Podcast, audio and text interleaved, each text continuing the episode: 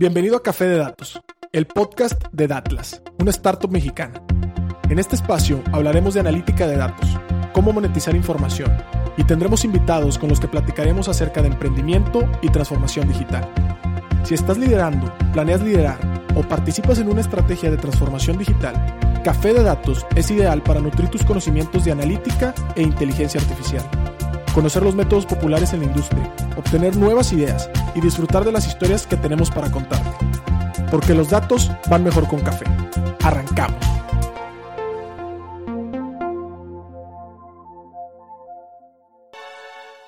Tenemos una plática muy dinámica que vamos a tener con eh, cuatro personas que son miembros de la comunidad de ciencia de datos, pero también tienen proyectos bien interesantes en ciencia de datos. Vamos a aprender mucho hoy, sobre todo vamos a entender las limitaciones, los retos y sobre todo lo que tenemos que aprender como personas y como país para poder aplicar los datos de manera correcta. Eh, voy a darle la palabra primero a Juana. Juana, ¿nos quieres platicar tu nombre y eh, a qué te dedicas y qué proyectos de ciencia de datos construyes? Mucho gusto a todos. Gran invitación. Juana Martínez. Eh, actualmente me dedico a, mi propio emprendimiento que se llama Innova Analytics. Buscamos empresas de todo tipo de pymes y para aprovechar este, los datos que están eh, a través de productos diseñados para ellos. Además de eso, eh, tenemos una fundación que se llama Women's in Data Science Power and Engineer y nos deja difundir ciencia de datos especialmente a mujeres a través de webinars y este y workshops. Muchísimas gracias, Juana. Lalo, platícanos. Hola, buenas tardes. Eh, pues mi nombre es Eduardo Ramírez. Eh, yo coordino la comunidad de Data Science Monterrey. Y bueno, eh, eso es la actividad social que tengo. También actualmente junto con algunos de los aquí presentes estamos en una iniciativa que se llama Datos COVID, que es para monitorear los datos del COVID y calcular algunas cosas como la tasa de, de transmisión en México por estado. Y bueno, pues de trabajo, pues yo soy consultor privado en Encitec. Este, y bueno, pues hago proyectos para la industria, ¿no? Muchísimas gracias, Eduardo. Bienvenido. Eh, Pedro.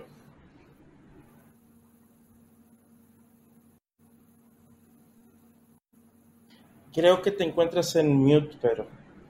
Muchas gracias, perdón. Muchas gracias a todos por la invitación. Mi nombre es Pedro Vallejo, soy economista de profesión y también emprendedor en tecnología. Eh, fundé una startup que se llama Datlas y es una startup de analítica que tiene como base, pues bueno, en México y la explotación y el aumento de la inteligencia comercial en México. Por la parte social, eh, también desarrollo columnas en el blog Datlas MX y por ahí también eh, empezamos el podcast Café de Datos, donde justamente hemos hablado de difusión de datos de la encuesta nacional de salud, del INEGI, eh, también hemos hecho casos y ejercicios de análisis en Excel con datos de nacimientos y madres de familia. Y también pues hemos analizado cómo se administra en otros países la información de salud en contraste con México. Muchas gracias. Increíble, Pedro. Qué, qué bueno tenerte en este panel. Y Adriana, ¿quieres presentar? Hola a todos, ¿cómo están? Yo soy Adriana Vallejo, soy líder de Hacking Health Monterrey eh, y bueno, desde hace algún tiempo colaboro con eh, diferentes organizaciones para promover el tema de, la ciencia de datos en, el sector salud principalmente. Justo hace un par de meses, junto con las comunidades que lideran Eduardo, Juana y otros eh, colegas, pues realizamos lo que fue el COVID-19 Challenge, que eh, nos ayudó a poder sacar diferentes proyectos que ayuden al análisis de datos eh, en cuanto al impacto que tiene esta enfermedad en, nuestro país. Y bueno, eh, un gusto estar aquí. Sí, definitivamente estamos muy emocionados de que estés en este panel. Adri, tu contribución como también en tu perfil médico es, es, es, importantísimo para hablar sobre la aplicación. Definitivamente la ciencia de datos tiene una contribución fuerte desde el ámbito en el que quiere afectar, ¿no? Y vamos a entrar directo a la carnita de esta conversación. hablemos de los retos de la aplicación de la ciencia de datos. Sabemos que la ciencia de datos por sí sola tiene un gran componente de limpieza de información. 90% del tiempo se dice que se pasa uno en verificar y limpiar la data, pero sobre todo en nuestro país debemos de tener otros retos más desde el procesamiento, modelación y tal vez la comunicación y la difusión de la información. Los miembros de este panel, ¿qué opinan que son los retos de la aplicación de la ciencia de datos en México desde sus distintas perspectivas. Juana, ¿te gustaría empezar? Gracias, Rick. Desde mi experiencia me, ha tocado que el reto más grande es eh, dar el cliente está adquiriendo. Desde el punto de darle entender, tiene datos que pueden ser explotados, que no está adquiriendo un sino un, un, servicio, un servicio que va a evolucionar, que un modelo va a ser algo fijo, va a cambiar conforme cambia su negocio, este, y sobre todo darle a entender el output o la salida, los tienen que ser interpretados. Esos han sido los grandes retos en mi, en mi experiencia, porque muchos de mis clientes no, no tenían, no, no conocían no conocían los datos en general, o sea, sabía que estaba información, no sabían qué hacer con ella, ese fue un reto, darles a entender a un activo y que podían explotarlo, y este, y, y luego darles, darles un output suficientemente entendible para que tomar decisiones a tiempo. Creo que la educación en los datos es uno de los más retos con los que yo me he topado, así como dar a entender este la, la cuestión ética del uso de esos datos, sobre todo cuando las empresas tomar datos que se dan públicos, investigar si así es, este, cuando no es así, que no se puede usar y que reglamentos y regulaciones que lo también eso es un ha sido todo un tema. Qué interesante, Juana. Definitivamente desde que se sepa que la data es un activo de la empresa, que lo puedan procesar y también que puedan utilizar y generar productos que sean de valor y el que esos productos tengan un ciclo de desarrollo eh, que sea eh, que sea saludable, que sea ágil, pero también al mismo tiempo de mucho valor, suena como un reto importantísimo. Muchísimas gracias, Juana. Pedro, desde tu punto de vista, ¿qué, qué retos observas que tiene la aplicación de la ciencia de datos en México? Muchas gracias, Rick. Eh, pues fíjate que me sumo a la opinión y al ángulo que, de observación de Juana. Yo los entraría en dos. El primero tiene que ver con la alfabetización en la analítica de datos y el segundo tiene que ver con la falta de socialización o democratización de métodos para analizar datos en salud. Porque recordemos que analizar datos a lo mejor bancarios, eh, censos poblacionales o puede ser también de ingeniería, pues tienen ciertas consecuencias que pueden resultar en costos o en mayores ingresos. Pero cuando hablamos de salud, eh, la consecuencia puede ser una vida, entonces hay que tener un preciso cuidado.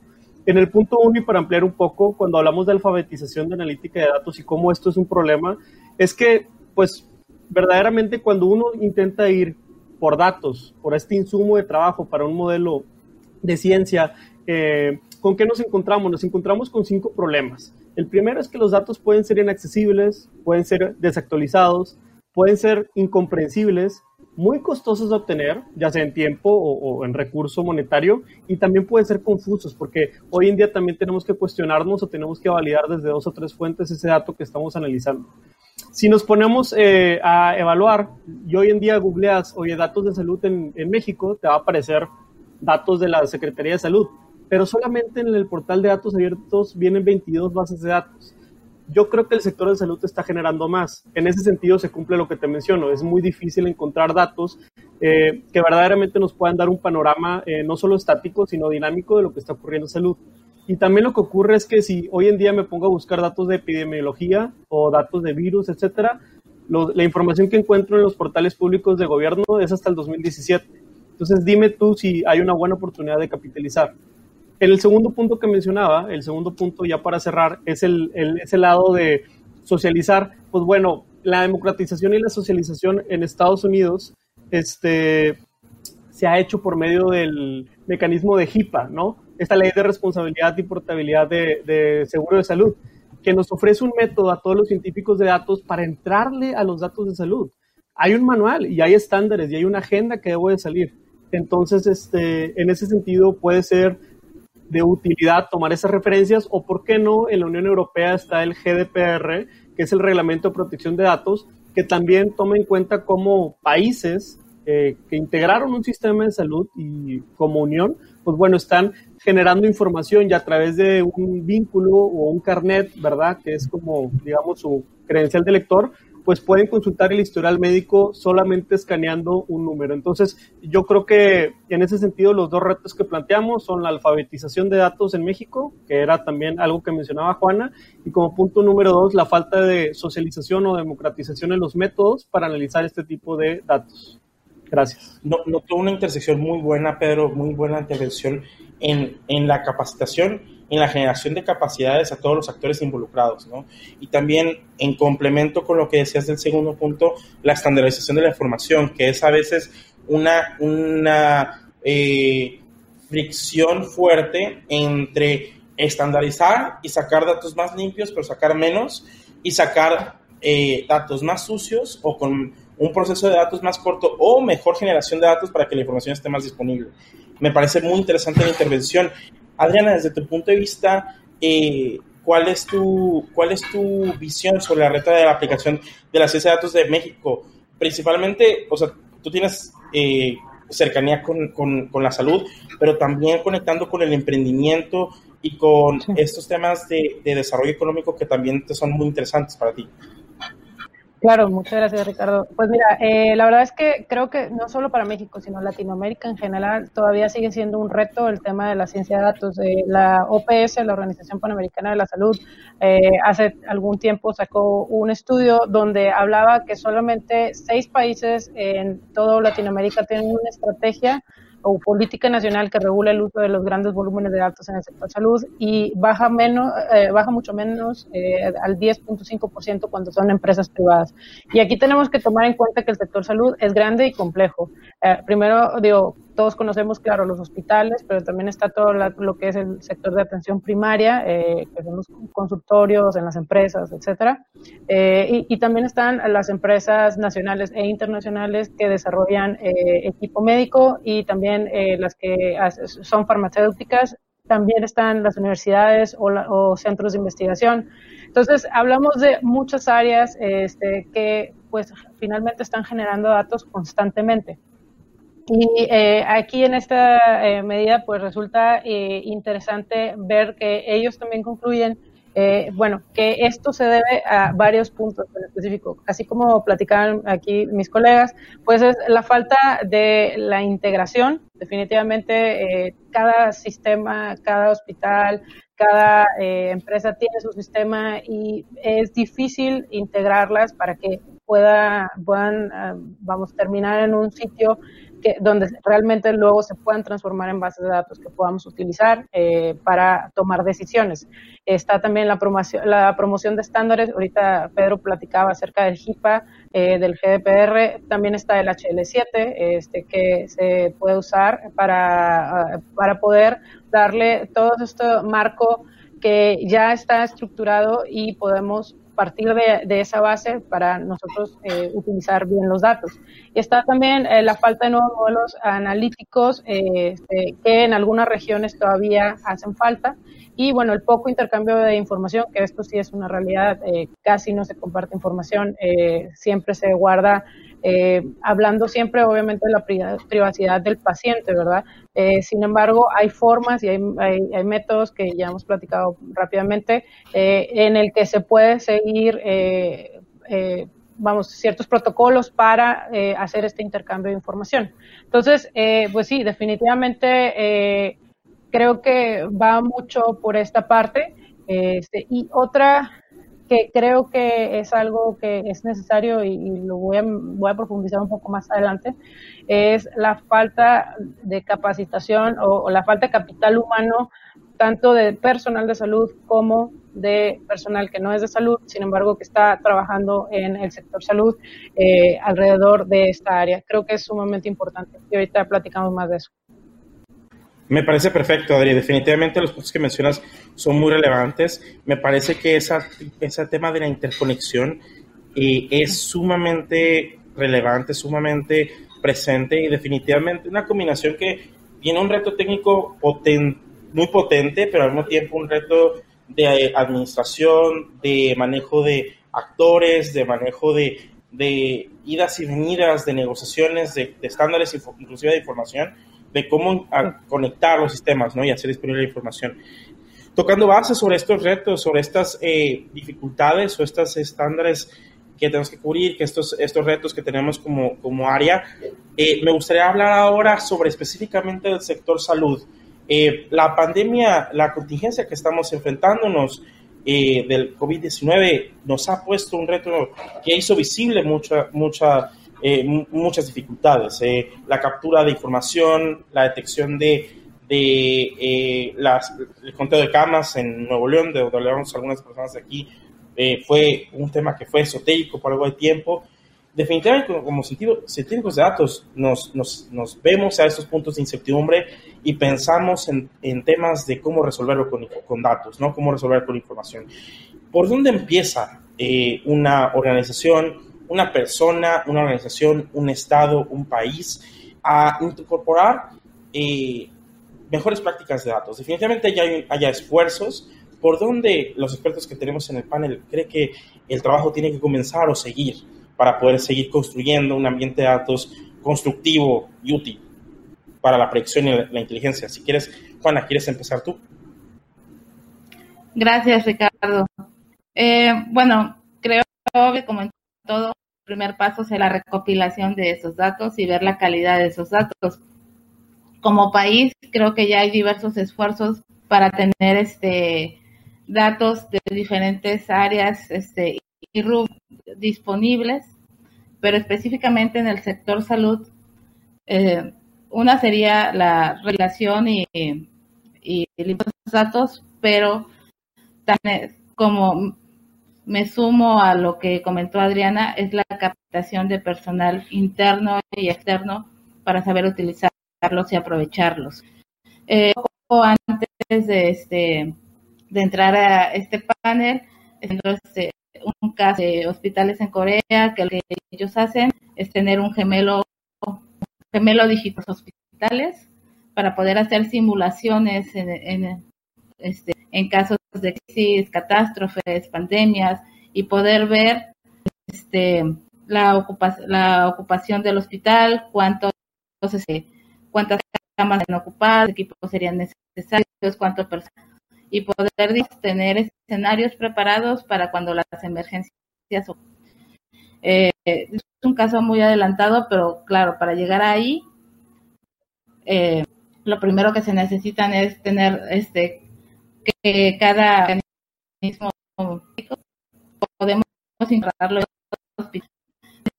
gente preparada eh, que estuviese eh, al pendiente de la información entra y sale.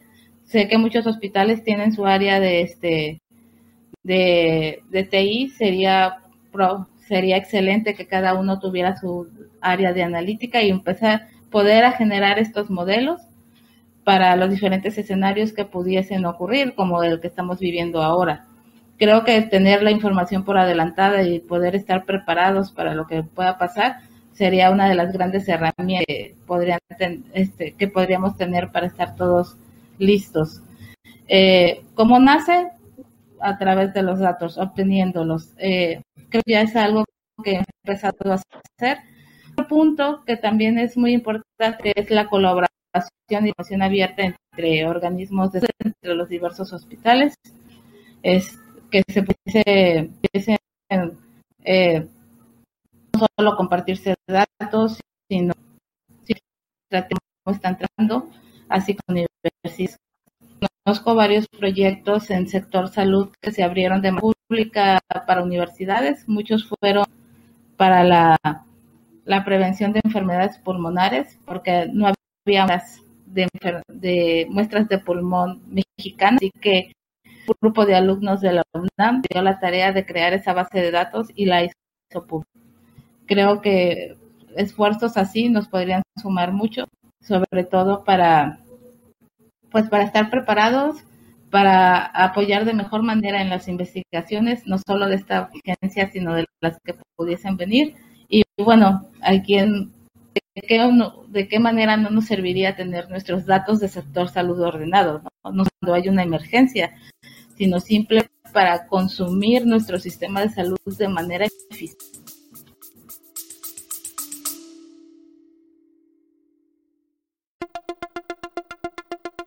Te quiero invitar a que conozcas el nuevo programa de aprendizaje 15 técnicas introductorias de analítica de datos. Dentro de la primera generación de Retos Academy, a través de nuestros 14 módulos podrás explorar una amplia variedad de temas que te proporcionarán las habilidades necesarias para triunfar en el análisis de datos. Y eso no es todo.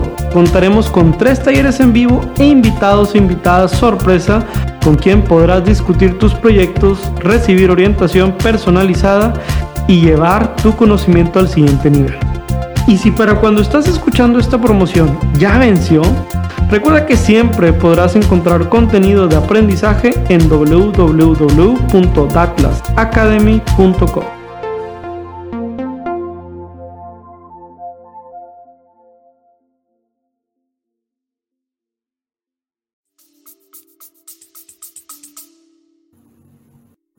Me parece muy bien, definitivamente el, llegar a repositorios y, como le dicen, una gobernanza de información puede llevar la información a otro nivel.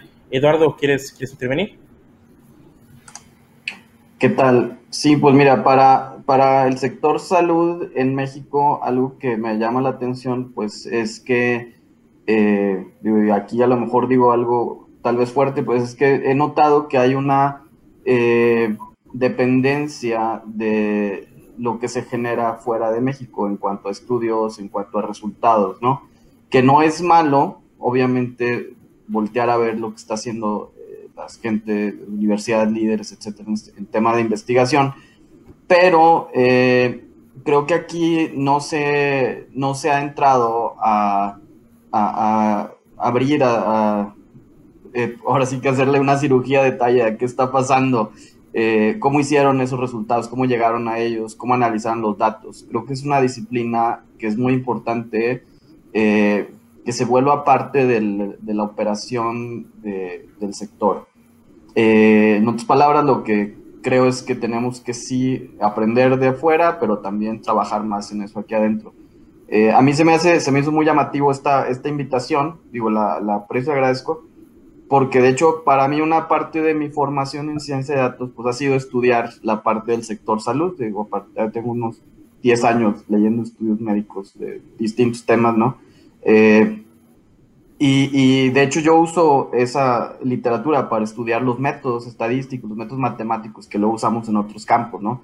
Eh, ¿qué, es lo que, ¿Qué es lo que he aprendido ahí? Pues bueno, muchísima, muchísima interpretación estadística que ya está en el campo, pero que no se está a lo mejor aquí en México entrando a analizar esa parte, ¿no? Es como que llega un estudio, sale un estudio nuevo y como que aquí ya se busca así como que, bueno, funciona o no funciona, ¿no? Y, y no entramos a ver tanto el detalle. Creo que es muy importante entrar más a ese detalle.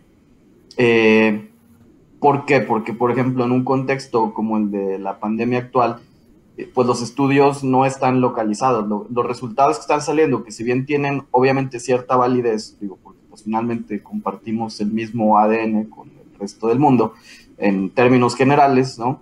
Eh, las condiciones de la población, de las ciudades son muy diferentes. Por ejemplo, en Monterrey eh, están eh, preocupados algunos grupos este, por investigar y saber rápido, por ejemplo, el impacto de la calidad del aire en los pacientes de COVID. ¿no? Sabemos que tenemos una muy mala calidad del aire, cómo está afectando eso en la mortalidad aguda por en pacientes de COVID, ¿no? Por ejemplo, ¿no? Pues eso no nos van a, venir a decir de otro lado, ¿no? Cómo afectan las comorbilidades que están más, eh, que tienen más incidencia en México, pues también no nos van a decir, no vamos a poder saberlo, ¿no? Entonces creo que esa es una, una recomendación que, quisiera pues yo hacer al sector, pues es a, retomar muy fuertemente la parte de interpretación de estudios eh, clínicos que ya está aquí eso va a ser una ruta muy directa hacia familiarizarse con las nuevas técnicas que se están eh, generando en ciencia de datos, que tienen otro estilo de interpretación también. O sea, que no es tan estadístico, es pero sin embargo, digo, sí lo hay, pero también hay otras técnicas nuevas que no dependen tanto de la estadística, ¿no? Entonces, bueno, pues esa sería mi, propuesta para esta respuesta. Qué, interesante, me encantó que viene más del lado científico más que del tecnológico, ¿no? Salirnos un poquito de la de toda esta corriente hacia el desarrollo de software y es enfocarnos más a esta potencia que tiene la ciencia de datos, que es definitivamente una base fuerte de estadística y de, y de eh, em, tener una firmeza eh, de investigación, ¿no? que es algo muy importante en lo que hacemos en ciencia de datos. Muchas gracias, Eduardo. Pedro, ¿quieres, ¿quieres intervenir?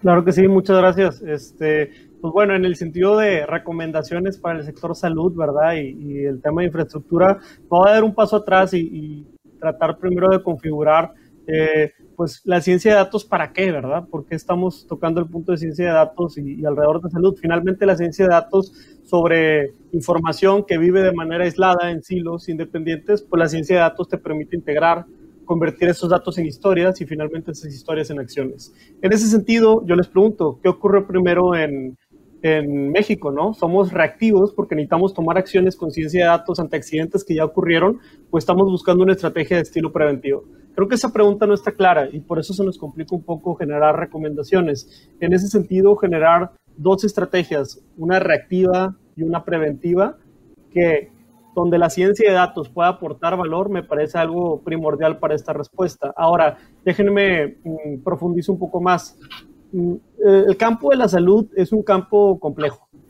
Eh, como decía ahorita Lalo, oye, pues eh, yo me he pasado estudiando por un par de años, ¿verdad? Y, estamos hablando que ya tiene sus años de estudio. En ese sentido, pues cuando le entramos al mundo de la analítica de datos en salud hay que entrar acompañados y, y lo que no estoy viendo, lo que no he podido llegar a apreciar, es que existen estos foros multidisciplinarios, en donde de pronto en una estrategia de analítica o en una estrategia de intervención con datos en el sector salud, pues bueno, se reúnan doctores, epidemiólogos, estadísticos, economistas, eh, artistas o, lo que pueda ser necesario para formular hasta eh, pues una estrategia. ¿Por qué? Porque los impactos en salud hemos aprendido que tienen impactos en económicos, caídas del 18%, ahorita lo estamos viendo, y por consecuencia impactos sociales y psicológicos, mayores enfermedades en el tema mental y mayores efectos de, sociales por el tema de la distancia. Entonces, eh, ya yéndome más táctico, ¿cuál sería mi recomendación? Mi recomendación sería, empecemos por priorizar.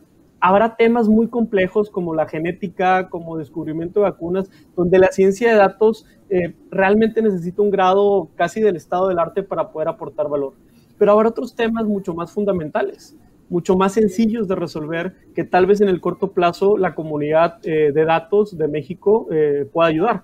Me refiero a ejemplos como, oye, un mapa de ubicaciones de hospitales o clínicas, que por aquí algunos de los colegas han construido, eh, trabajar en planeación de la demanda para antes de que me falten medicinas, poderme prevenir con inventarios, administración del capital humano de salud, esos rondines o esos turnos que les tocan a los doctores, muchísimas veces hemos escuchado que son insoportables. También las campañas de preventivas en donde, oye, ¿dónde hay zonas o dónde, cuáles son las regiones del país con más padecimientos crónicos? Ahorita que me tocó analizar los datos de Ensanud, que es la encuesta nacional de salud y nutrición, pues bueno, podemos saber a alta resolución a nivel AGEB o a nivel región, dónde hay gente con más eh, diabetes, dónde hay gente con más hipertensión o con mayor obesidad. Entonces, ese tipo de datos te ayuda para llevar accionables. Por otro lado, eh, también en la pregunta estaba estipulado hablar un poco de infraestructura y sistemas de trabajo. Quiero también ahondar en que eh, ahorita estábamos hablando de interconexión y ahorita estábamos hablando de temas eh, de cómo poder familiarizar un sistema con otro. Creo que hace mucha falta la interoperabilidad. Y con interoperabilidad me refiero a que el sistema de salud del IMSS se pueda comunicar con el sistema privado o con el sistema estatal y en ese sentido no tengamos doble trabajo, no tengamos papelitos que, donde están pendiendo en un hilo, ¿verdad? O, en un huracán como pasó hace poco, ¿verdad? Todas las vidas y toda la información médica de personas. También ese de tener interoperabilidad nos puede ayudar a tener simetría de la información, que la información pueda bajar de manera similar y, ¿por qué no? También eh, una propuesta puede ser empoderarnos de cosas como el CURP o cosas como el RFC, ¿verdad? Eh, ya nomenclaturas y ya datos que nos catalogan a cada uno de los mexicanos y de los cuales a quien no le encantaría entrar a un portal, anotar tu CURP y saber con algunos, obviamente, respaldos de seguridad, todo tu historial médico, ¿no? y a partir de eso, pues cualquier doctor ya podría saber tu histórico de, de, este, de tratamientos. Eh, finalmente, digo, quiero traer una, anécdota a la mesa, ¿no? Eh, me tocó acompañar a una amiga que es nutrióloga y, y, pues bueno, en su proceso tradicional de nutrición es, llego, me siento, doy consulta y, ya están empezando a usar Excel los nutriólogos y están empezando a hacer conteos de calorías, el cálculo del IMC, pero se me ocurrió proponerle usar un wearable, una de estas pulseras que te miden las calorías, los pasos, etcétera. Entonces, de pronto, hoy tiene más de 30 pacientes que todos están recopilando información y están dándole más de 40 variables al día cada uno de sus pacientes. Y esta es una nutrióloga. Ahora imagínate que, implementemos eso para otros sistemas, ¿no? Gente que después de los 65 años, a lo mejor una pulsera le puede ayudar para su sistema de salud, etcétera. Entonces, yo creo que que ya existe la tecnología, no hay que pensar mucho en ese sentido, sino habrá que pensar más en la parte que mencionaba ahorita Juan y Lalo, o intervenciones científicas, formación desde la universidad, y que a partir de eso podamos ahora sí generar eh, una mejor estrategia de salud y analítica en México. Gracias. Sí, pero me parece súper importante la, la, mención que haces, este tema de, de, de operacionalizar y poder conectar desde un punto de vista no de, o sea, no, no, de tanto hablando de lo tecnológico, sino de la incorporación de los sistemas en el cotidiano, tanto de quienes son los dueños de los sistemas, como también de, los, de las personas que estamos acostumbrados a, compartir la información. Y me encantó lo que decías de simetría de información. La simetría de información no es una, no es, no es porque nos encanten los datos. Ah, sí, nos encanta que los datos vengan limpios, pero la cantidad de certeza que nos puede dar los análisis, tener la información limpia y adecuada para poder investigar correctamente, es definitivamente algo que permite que, que, estemos tratando los problemas de salud y cualquiera que esté reflejado en datos de manera adecuada. ¿no? Entonces, me parece muy interesante. Adriana, ¿quieres contribuir con algo? Estás, estás en mute, Adriana. Claro, gracias Ricardo. Claro, Pedro ahorita abarcó bastante bien varios puntos que son importantes. Eh, definitivamente eh, tenemos que ir uh, hacia atrás a, ver eh, cómo llegamos aquí, primero que nada, y qué tenemos que hacer para pensar eh, qué va a venir a los siguientes años. Es decir, la medicina hoy se hace de cierta forma y en los próximos años eh, va a cambiar, se espera que cambie eh, la población, eh, va a cambiar la, la mancha demográfica, etcétera, eh, etcétera. Entonces, tenemos que también prepararnos a, para allá. No pensar solamente en el hoy se hace de esta forma eh, la salud en México y en Latinoamérica, sino también pensar en cómo va a ser en el 2040 en el 2060. Eh, esto nos va a ayudar mucho a planear también. Eh, ya, ya existen datos, sin embargo, creo que se tienen que aprovechar todavía más.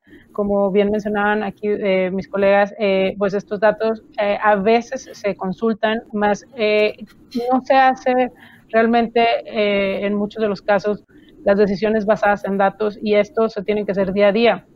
Justamente revisando, hay, un, hay un estudio que menciona que los hospitales eh, en todo el mundo generan cada año eh, en el orden de petabytes ¿no? este, de información. Eh, vamos desde el expediente electrónico, las recetas, eh, los estudios de imagen de laboratorio, etcétera, etcétera. Entonces, es una cantidad muy grande que podemos aprovechar. Creo que esa es la parte, aprovechar y utilizar para, número uno, la toma de decisiones basadas eh, en evidencia, eh, creo que es algo muy importante. Eh, la planeación estratégica hacia los próximos años, ¿verdad? Y, también saber utilizar los recursos de la mejor forma para que realmente se vayan a, las personas o en los sectores necesarios. Entonces, eh, de ahorita no quisiera repetir lo que ya comentaron mis colegas, pero creo que también los puntos que ellos mencionaron son sumamente importantes de hacerlo eh, estratégicamente. Entonces, pues eso sería hasta aquí mi intervención. Hay, hay, un, hay un tema bien importante, Adri, me encanta lo que mencionas de priorizar. ¿no? Un tema importante en la, en la agilidad en proyectos es decidir correctamente y contribuir correctamente en decidir qué es lo que sigue, ¿no? Todo urge, pero qué urge más, ¿no? Y, y si hay un tema muy, muy importante de lo, de lo que mencionamos aquí, que, que, que habla de las, de las necesidades que se vio eh, en, una, en, una, una pandemia, en una, en una situación como la del COVID, nos dio una, una noción de para dónde tenemos que movernos. Ahora, me gustaría aprovechar este tiempo, ya estamos llegando a la última pregunta antes de un cierre, que es, eh, ¿cómo, ¿cómo crecemos las capacidades en México en ciencia de datos? Hablando de personas, hablando de los perfiles, generalmente hay algo medio separatista que hacemos, que es perfiles técnicos de los que estamos programando y los perfiles no técnicos o no de, no de la programación, ¿no? Hablemos de, de cómo se ve el perfil de quien programa, el perfil de los científicos de datos, de los ingenieros de datos, de los y las eh, eh, visualizadoras o desarrolladoras de productos de información, eh, en contraste o en complemento con los perfiles que son más estratégicos. los perfiles como managers, como, como coordinadores, como C-levels y también definitivamente en lo técnico, pero de la salud. ¿Qué capacidades de datos vale la pena redistribuir o compartir para que los científicos de datos puedan conectar mejor con la salud, que puedan conectar mejor con la información y los retos que tenemos en, México? los perfiles no técnicos o más alejados de la programación, como los managers, ¿qué, podemos darles para aumentar su rol?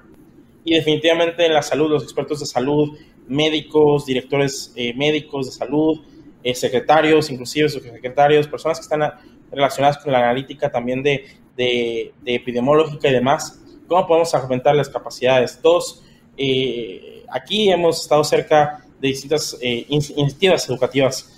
¿Qué opinan en ese sentido? Si quieres, Juana, eh, ¿quieres contribuir? Sí. bueno, bajo mi propia experiencia, eh, curso de la contingencia hemos estado como comunidad acercándonos mucho a Hacking, es una comunidad de la que lleva Dirana de emprendimientos en tecnología para salud. Nos ha, abierto un campo de, en qué otras áreas podemos participar para poder difundir ciencia de datos a las personas interesadas de, del, del sector salud.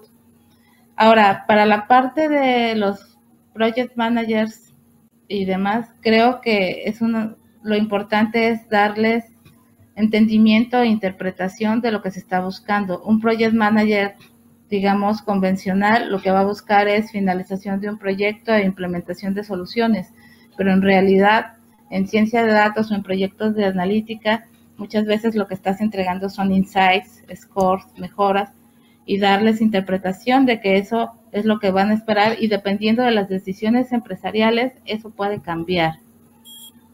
Y va a haber diferente, y va a haber diferentes iteraciones. O sea, hay que, hay que, como dijeron hace rato, evangelizar de lo que se está, de lo que se puede esperar a lo que se está buscando. Para las personas del sector salud, eh, pues darles también el conocimiento de las herramientas que pueden utilizar y nosotros como personas técnicas empaparnos del contexto, trabajar de la mano para, para, poder, para poder realizar los análisis necesarios y entender el contexto de lo que se está, este, de lo que se está analizando. Puede ser tan sencillo como lo que mencionó Pedro, de que ahora este, las pacientes de una nutrióloga le están entregando 40 variables al día.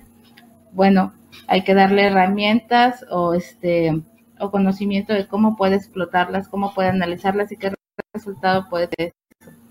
Como comunidad podemos hacer muy abierta, este, pero también nosotros como personas técnicas tenemos que aprender del contexto, de las prioridades, qué es lo que es lo que, cuál es la prioridad de los que ellos necesitan a, analizar, cuál sería la prioridad para, para cada quien. Creo que eso podría cambiar o puede ser muy variado dependiendo este dependiendo de la necesidad de cada hospital, de cada persona o de cada persona. Pero creo que al final de, al final de todo esto se esto se desarrollaría con bajo el conocimiento de las necesidades de todas las de, de cada uno de estos perfiles para poder diseñar un plan de qué se tiene que enseñar o de qué manera va a ser colaborativa la, la información tanto de las personas técnicas a las personas de salud y a los este a las personas de gestión como project managers y líderes y demás.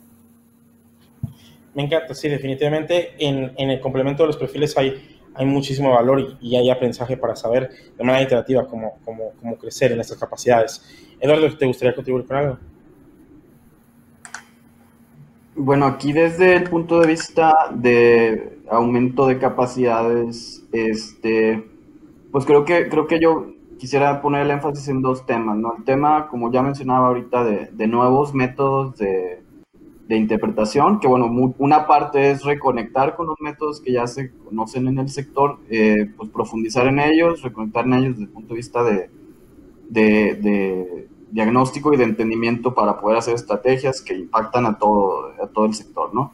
Eh, la parte tecnológica, creo que es importante, hay que mencionarla, también hay nuevas tecnologías con las que es muy importante eh, estar en contacto, ¿no? En particular, eh, viene el tema de diagnóstico por imagen, que va, a tener un dinamismo mucho mayor al que actualmente tenía, digo, particularmente porque la computadora ahora está jugando un rol en el diagnóstico. Y eso creo que más que verlo como una oportunidad, hay que verlo, digo, más que verlo como una amenaza, hay que verlo como una oportunidad. O sea, ¿en qué sentido? Por ejemplo, que ahora cada vez va a ser más posible tener herramientas de diagnóstico asistido de bajo costo, por ejemplo, cosas como eh, que antes se necesitaba una tomografía para diagnosticar, ahora a lo mejor eh, con, un modelo de inteligencia artificial lo puedes hacer con una radiografía, ¿no? De mucho menor costo, más velocidad.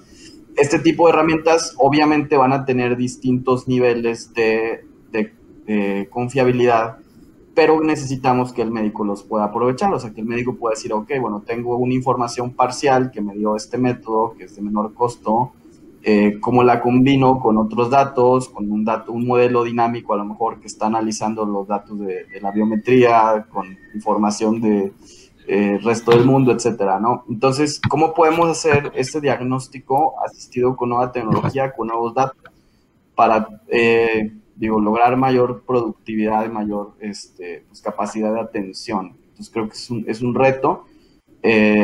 y creo que eso es parte de lo que, de lo que a mí pues, me gustaría hablar para el, sector, también para, para proponer a, los estudiantes de salud pues, que, lo, que lo vayan incorporando, ¿no? Muchas gracias, eh, Eduardo. Eh, Pedro, adelante. Perfecto. Digo, tratando de ser muy puntual, creo que hay tres habilidades para que enfocarnos y, y me voy a partir por cuando me tocó estudiar econometría y analítica, el software con el que yo aprendí cuesta 20 mil dólares el día de hoy. Entonces creo que lo primero es entender eh, con qué herramientas contamos, ya mencionamos un poco de eso, pero tratar de hablar más del software libre y que la formación académica tenga contenidos de software libre o software abierto, tales como R o Python, que tienen excelente documentación. Eh, la segunda habilidad a mencionar es que cuando le entras a un eh, problema de analítica, pues tienes que formar un equipo de datos, ¿no? Y ese equipo que tiene analistas, científicos, arquitectos, ingenieros, gestores, etcétera. Entonces, en ese sentido, las habilidades de trabajar en equipos y equipos multidisciplinarios seguirán siendo relevantes. Y el tercer punto en la agenda sería gestionar eh, los proyectos y métodos, métodos ágiles de desarrollo. Justamente lo que mencionábamos. Eh, no sé, y trayendo el ejemplo a la mesa, todo el mundo ahorita está tratando de desarrollar una vacuna con un método tradicional se iba a tardar a lo mejor dos o tres años y ahorita que le estamos pisando el acelerador nos fuimos un año. Entonces creo que los métodos ágiles, eh, yo sé que en ciencias de salud hay que hablar en justas proporciones, pero pudiera ser un método. En concreto sería habilidades estadísticas, trabajo en equipo con científicos de datos también que los doctores sepan qué pedirles a científicos de datos, eso pudiera ser importante. Y finalmente, tener un buen lenguaje y buenos métodos de gestión. Hay un libro que recomiendo que se llama Rework, R-E-W-O-R-K, que te pudiera ayudar en estas tres habilidades. Gracias. En definitiva, eh, como bien mencionabas, la incorporación de estas herramientas puede ayudar a que agilicemos y que eh, implementemos con, con, estos procesos iterativos eh, una una mejor atención a estos problemas que son tan graves. Adriana, ¿nos ayudas con tu intervención?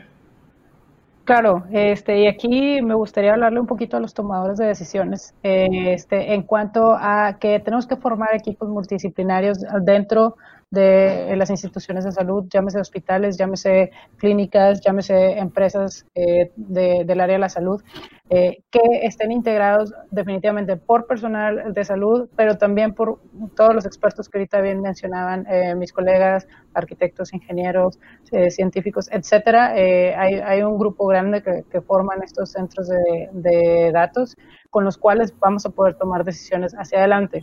Pero para poder llegar a ese punto tenemos que ir desde la base, desde el pregrado. El estudiante universitario tiene que saber al menos una pequeña, en pequeña proporción de qué trata la ciencia de datos, cómo se maneja, cómo, cómo se utiliza día a día, cómo se puede aprovechar. Entonces, desde eh, todas, las, eh, todas las licenciaturas que son del área de la salud, poder integrar eh, este, al menos una o dos materias donde se introduzca el tema eh, para que puedan comprender a grandes rasgos de qué trata y no solamente estoy hablando de medicina, los enfermeros es muy importante, los ingenieros biomédicos, los psicólogos, los nutriólogos, los rehabilitadores, etcétera, los químicos también, que puedan comprender, ya, ya es parte de la currícula el tema de estadística, sin embargo tenemos que eh, fomentar todavía más. Y definitivamente eh, ya tenemos algunos ejemplos muy buenos. Por ejemplo, en Boston está eh, eh, Marta Sordo, está Kenneth Mendel. En Buenos Aires, por ejemplo, en el Hospital Italiano hay una especialidad de informática en salud que en vez de ser, por ejemplo, pediatría o ginecología, puedes hacer informática en salud, es una especialidad para los médicos. Eh, también existen maestrías especializadas en el sector salud. Eh, aquí en México, por ejemplo, en Toluca hay un centro eh, que se dedica a ciencia de datos muy, muy bueno. Este, y bueno, comenzamos a ver ejemplos en general en toda Latinoamérica que están trabajando alrededor de ciencia de datos aquí es donde podemos formar a los, a los próximos especialistas en esta área eh, y también les digo, a, dar las habilidades básicas a cualquier profesional de salud que va a estar interactuando con eh, este equipo de ciencia de datos en instituciones hospitalarias y, este, y en general del sector salud. Y como bien mencionaba Pedro, necesitan poder comunicar eh, la información entre ellos y que las comprendan una vez que reciben la información. Entonces es básico poder, como decían, alfabetizar sobre este tema, aunque sea con las herramientas mínimas, para poder luego ya, este, ¿cómo se llama?, eh, tomar decisiones basadas en esta evidencia que, que, son fundamentales para el sector salud.